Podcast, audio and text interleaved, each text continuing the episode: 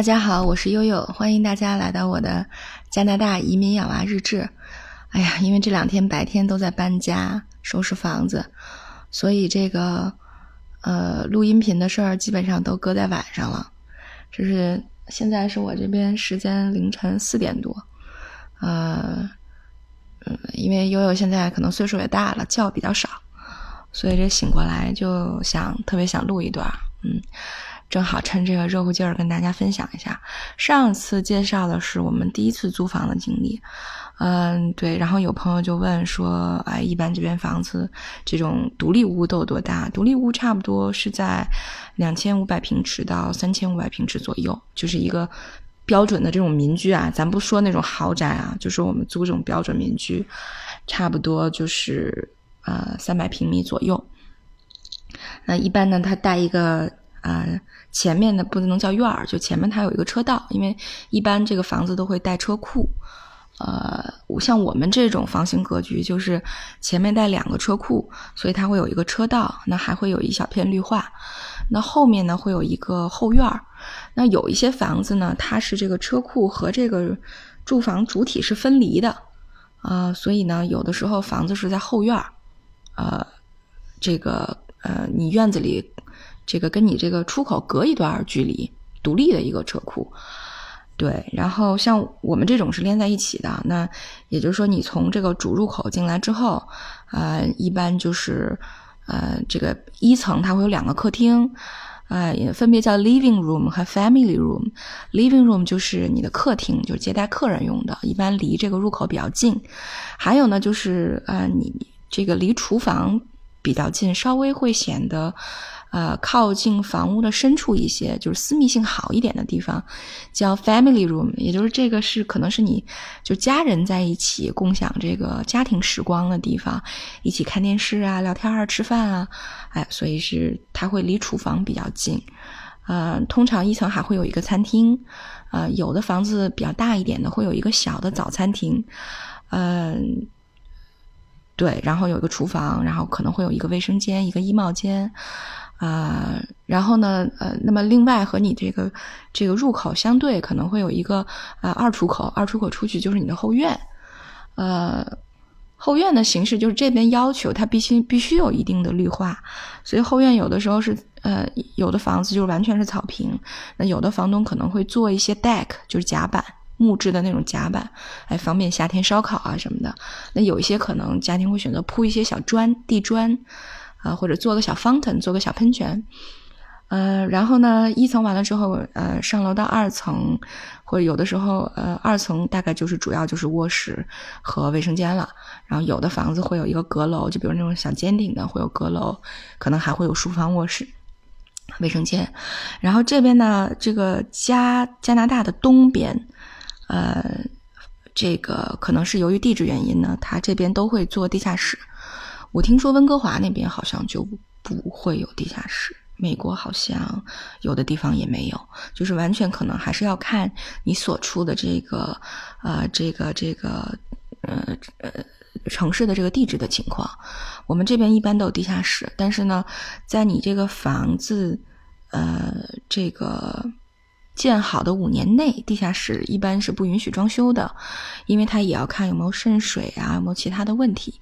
所以地下室前五年是不装修的。那五年之后，那你房主或或者房东就可以自行选择要不要把这个地下室装出来。那呃，有的人就会装出来，这样你就扩大你的居住面积。呃，有人就没装，像我们现在目前租的这个房子，目前住的这个房子就没有装。呃，那基本上我也不太会用，就堆一些杂物什么的，因为其实对于我们这样的四口之家，如果老人朋友不来，呃呃，上面的两层是完全够住的。呃，对，这是大概一个居住的情况。然后，我们我们这个二次租房也比较有意思，那个特逗，因为我们整个暑假是在北京度过的，然后刚回来，时间不久。啊，我们是八月底回来的，然后九月初的有一天，然后我正在外面就把暑假遗留的那些杂草啊全部剪掉，呃，剪完了之后累的跟狗一样，正在那喘呢，然后我先生就收到房东一个信息说，啊，我们要卖房啊，那呃这个合同期满以后就不再续租了。然后我俩顿时就很崩溃，因为在这边换房子真的是很麻烦。首先，你你看孩子们要上学哈，你要搬家，你你要找房子，完了你要搬家，然后搬家之后，因为你在政府啊，还有一些这个什么呃超市啊，什么一些商场留的留的一些这个联系方式，还都是这个房子啊。因为这边其实主要很多东西还依依赖这个邮寄通信的这种方式，所以你还要给很多东西改地址。后面我会提到哈。呃，这都是很麻烦的事儿，然后更不要说中间还要涉及到这个合同的确定啊，然后你还要再找到一个心仪的房东和房子，哪儿那么容易啊？然后我先生就一边跟房东赶紧打电话沟通，我这边也赶紧收拾一下我崩溃的心情，是吧？他要早来十分钟，我这草都不剪了。然后就赶紧又杀到 A P P 里再去看，结果特别逗。我我到 A P P 里一搜哈，就发现这个我们我们儿子和姑娘这个学校正对面的一个房子啊，也就是离学校的主入口不超过二十米，就过马路就是房就是学校。哎，这个房子挂出来一个跟我们家这个面积格局都差不多的，我点进去一看。发现底面底下写的就是刚刚上呃上市天数是第零天，第零天什么意思呢？也就是说他这个房子应该是刚挂出来就被我俩看到了，所以呢，当天晚上呢，我们这个做房产经纪这个朋友就联系了对方的这个房产经纪，就约到了第二天就看房。哎，第二天我们一来看房之后呢，这个房东本人也在。一聊天呢，是咱们南京的一大哥，哎，人特别爽快耿直，然后特好，我们就呃聊得还挺开心的，因为一聊都是金融口的，哎呀，呃，很多业务上有一些相关，然后共同语言也比较多。呃，这大哥比较逗，他是一个人带着闺女在这边上学，然后女儿，嗯，今年以特别优秀的成绩考到了我们家附近的叫特鲁多高中，也基本上是万锦呼声最高的高中之一了。啊，没没有之一啊，最高的高中对，所以这个呃，他们也另另购了一个豪宅啊，准准备这个换个地儿过过啊，于是要把目前的这个房产呢也也租出来。然后其实我们当时特别担心的就是说，那房东到底是要常年这个这个租，还是将来会有是这个销售的计划？呃，然后后来房东就讲了，他说：“其实，呃，我我特别能理解你们的这个诉求，因为孩子都比较小，不想这种频繁的搬家。因为我们算运气好的哈，还能在这个学校附近找到房子。那如果找不到的话，我们就要在其他的学区租房，那就涉及到除了搬家以外，孩子们还要转学，还要去适应新的这个学校，去认识新的老师，认识新的同学和朋友，嗯。”我觉得这个对刚来半年的小孩子来说是，嗯，这个变化特别大的一件事儿。所以其实这个你你能在学校附近能找到房子是很幸运的，呃，对，这是一个。然后他说他其实嗯没有这方面的顾虑，呃，因为在加拿大来讲呢，有的时候租房其实。呃，并不是一个挣钱的买卖，因为大家也知道，在这边要交地税，因为这块地是你的，你每年要交地税。然后有的人呢，就像我们现在这个房东，他是贷款买房，还要还贷款，所以如果你把地税啊、一些维护的一些税费啊，再加上这个贷款都叠加在一起，啊，你减去租金，其实每个月房东可能还自己要负担个几百块钱。啊，长此以往下去也不是个事儿，所以很多房东可能就要卖了。但是还好，我们新找的这个家并没有这种压力，所以就还挺顺利的。啊，然后我们去看了他的房型，也比较喜欢，因为我我是比较喜欢那种，就是嗯，房间进来之后有一个挑空，挑空什么概念？就是。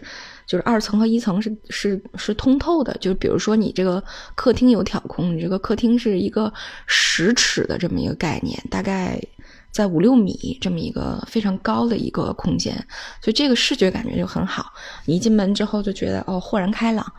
啊，但是呢挑空的随之而来的问题就是你在二层的这个居住面积上就会有损失，但是我就觉得挺好的，因为一我们不需要那么大的面积，呃。呃，大概有几间卧室哈，每个卧室的面积都不大，这样冬天呢，呃，取暖的效果也会比较好，比较暖和，啊，所以我觉得，而且清洁面积也不大哈，这个是比较关键的，这样我我的这个打扫家务的这个压力就会小一些。虽然说，呃，现在基本上都是机器人在扫地了，但是，嗯，像我和我先生还是有点洁癖的，就每天还是要自己收拾很多地方，啊，规制的比较整齐，所以这样面积小一点呢，我们的压力也比较小。呃，而且这个房子呢，它的地下室是已经装出来的。那孩子地下室为什么在加拿大很多家庭都很重视呢？因为冬天的时候基本上零下二三十度哈，大家也都出不去，所以很多家庭都会把地下室装修成这个视听室或者是健身房啊。所以你冬天就有一个可以活动的一个比较开阔的空间。呃，所以嗯，今年冬天我们就会有比之前更大的一块这个呃。活动场地吧，所以还蛮好的，呃，然后呢，关键是房东特别好，就是你你租房的过程当中，呃，能够迅速的建立起信任，然后很多事情他能为你着想，比如房东今天给我打电话说，哎，我看妹妹很小，妹妹才四岁，我特别担心这个采暖采暖冬天会出问题，因为这个采暖，他说我们自己用了也。就包括前一个上一任的这个房主，也加起来也用了有十几年了，我特别怕它会坏掉，所以我今天联系了那个呃这个这个销售的公司过来，我要把整个的这个空调和暖气系统给你换了，啊，所以我就觉得你能找到一个这么合适的房东也特别的不容易，呃。对，然后他会还会还会跟你讲说，哎，我可以提前交接日之前，我可以提前给你一把钥匙。如果你觉得有些什么东西，因为你毕竟是涉及到从旧处搬到新处，那旧处你还要跟人家跟之前的房主再交接，所以他说我怕你时间上来不及，你孩子还小，他说我就提前给你一把钥匙，你有什么，嗯，那个，呃，有一些衣物啊什么的，你就可以先搬过来，啊，这样你就赶在搬家那几天，你就不会特别的局促。呃，特别特别急，哦，所以我就觉得你，哎，特别暖哈！你能遇到这么这么一个好的房东，这么信任你，为你考虑的这么周到，真的是特别不容易啊！关键的关键，这个房东不差钱儿，完了，房租也跟以前没有任何，呃，就就也没有也没有再给我们加价，就还是我们现在租房的价格，就租到一处这么好的房子，啊，真的是。你会觉得你折腾一趟是真的是特别值得的，你就哪怕说认识这么一个朋友都是非常有价值的一件事儿，嗯，对，然后，哎，真的是有的时候感觉可能攒人品攒的哈，偶尔会爆一下，嗯，现在就是这个感觉，对，然后那个，对，刚刚说其实搬搬家真的特别麻烦哈，虽然说我们运气比较好，小孩儿。呃，没有这个换学校的这个麻烦，但是我们要改地址。你看哈，改地址要改啥哈？你所有的社保、你的诊所啊，你要在学校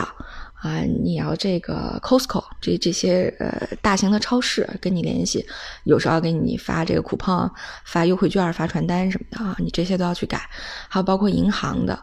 呃，这个保险公司的，嗯，对，然后还有水电煤气这个。啊，你租的这个热水炉，就这些啊，包括账单地址哈，这些都要改。嗯，一般在交接日之前，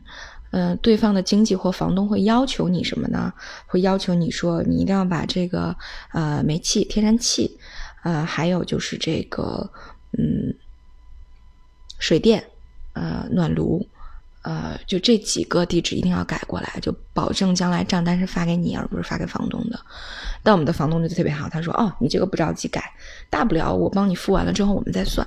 所以你看，就是你你有一个好房东之后，你就会沟通的非常顺利。就是你要想，如果要是真的是像我们当时第一个没租成的那种，你可能可能就很难讲话。对，然后。对，然后有朋友可能也会问说，为什么改水电这个这么重要哈？因为这边就是燃气，就是这边其实并不是说你做饭用燃气，做饭用燃气的房子少，因为这边主要的这个房屋结构主要还是木质的，呃，那个，所以很少有家庭用的是这个明火烹饪，主要还都是靠电炉子、电的炉头来烹饪，那。呃，燃气其实主要就是你们家的这个空调和供暖这块是燃气，所以这个是非常重要的，包括热水也是靠燃气的。呃，它是靠有的是热风的哈，呃，可能也有其他的形式。反正我目前住的是热风的，以前在英国住的是那种，呃，以前在英国就不是煤气，就是电的，就完全是电暖气。OK，所以，嗯，这是我们这个二次租房的经验。虽然说，呃，有点折腾，但是总觉得这个折腾折腾也是好的。嗯，后来我就劝我先生，我说你不要嫌麻烦，因为我们在正式买房之前，其实你啊经历的房子越多越好，经历的地区越多越好，因为你只有真正的有一种居住的体验，你才会对这种房型格局有切身的认知和体会，啊，对吧？包括这个房子的格局啊，它的这个朝向啊，它的这个。呃，再放大一点，它的这个地理位置啊，它的学区啊，对吧？你才能有切身的体会。如果你没有这些经历，实际上你完全就是两眼一抹黑，呃，买房子的。所以其实我觉得有这些啊租住的经历还是蛮好的。嗯，好，今天就跟大家分享到这里，我再去补个美容觉。嗯，祝大家一天都开心，拜拜。